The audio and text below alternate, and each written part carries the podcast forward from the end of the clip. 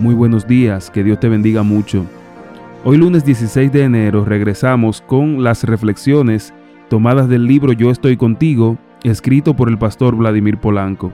Isaías 54:11 dice, Mira tú, ciudad afligida, atormentada y sin consuelo, te afirmaré con turquesas y te cimentaré con zafiros. Hasta ese momento había conocido Seattle, una hermosa metrópoli situada en la costa noroeste del Pacífico estadounidense, como un lugar innovador y como el centro de operaciones de dos gigantes de nuestro tiempo, Microsoft y Amazon.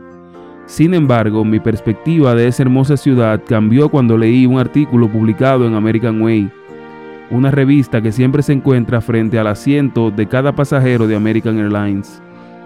En el artículo se mencionaban diferentes aspectos que caracterizan a la ciudad, lugares imprescindibles para cualquier visitante, su diversidad gastronómica y además que se le denomina la ciudad esmeralda. Cuando comencé a leer pensé que este apelativo se debía a que la ciudad tenía algún yacimiento importante de esa preciosa piedra, como lo tiene Colombia, que es el principal productor de esmeraldas del mundo, pero la llaman así porque cuando uno la observa desde el aire, percibe que la ciudad es como una alfombra de color verde esmeralda, gracias a su gran vegetación. En la Biblia, la esmeralda aparece en varias ocasiones.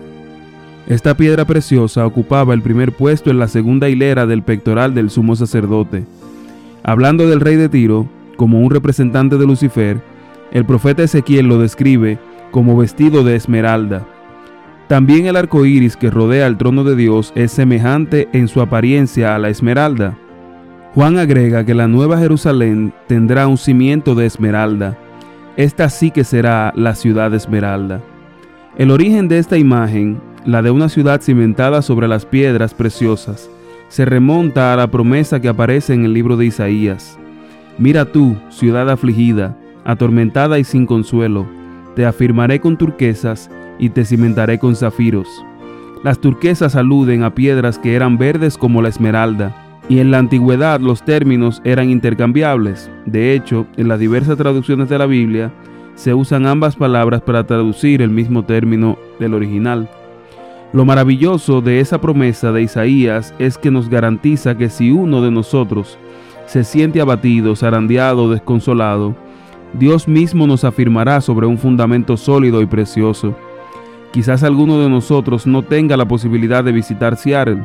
Sin embargo, todos tenemos la oportunidad de pasar el resto de la eternidad en la Nueva Jerusalén, una metrópoli que verdaderamente será la ciudad esmeralda. Que el Señor te bendiga mucho y que con la ayuda de Dios tú puedas vivir con la fe y la seguridad de que lo que está ante tus ojos, de que este mundo no es nuestro destino, porque Dios tiene algo mucho mejor para nosotros en la eternidad.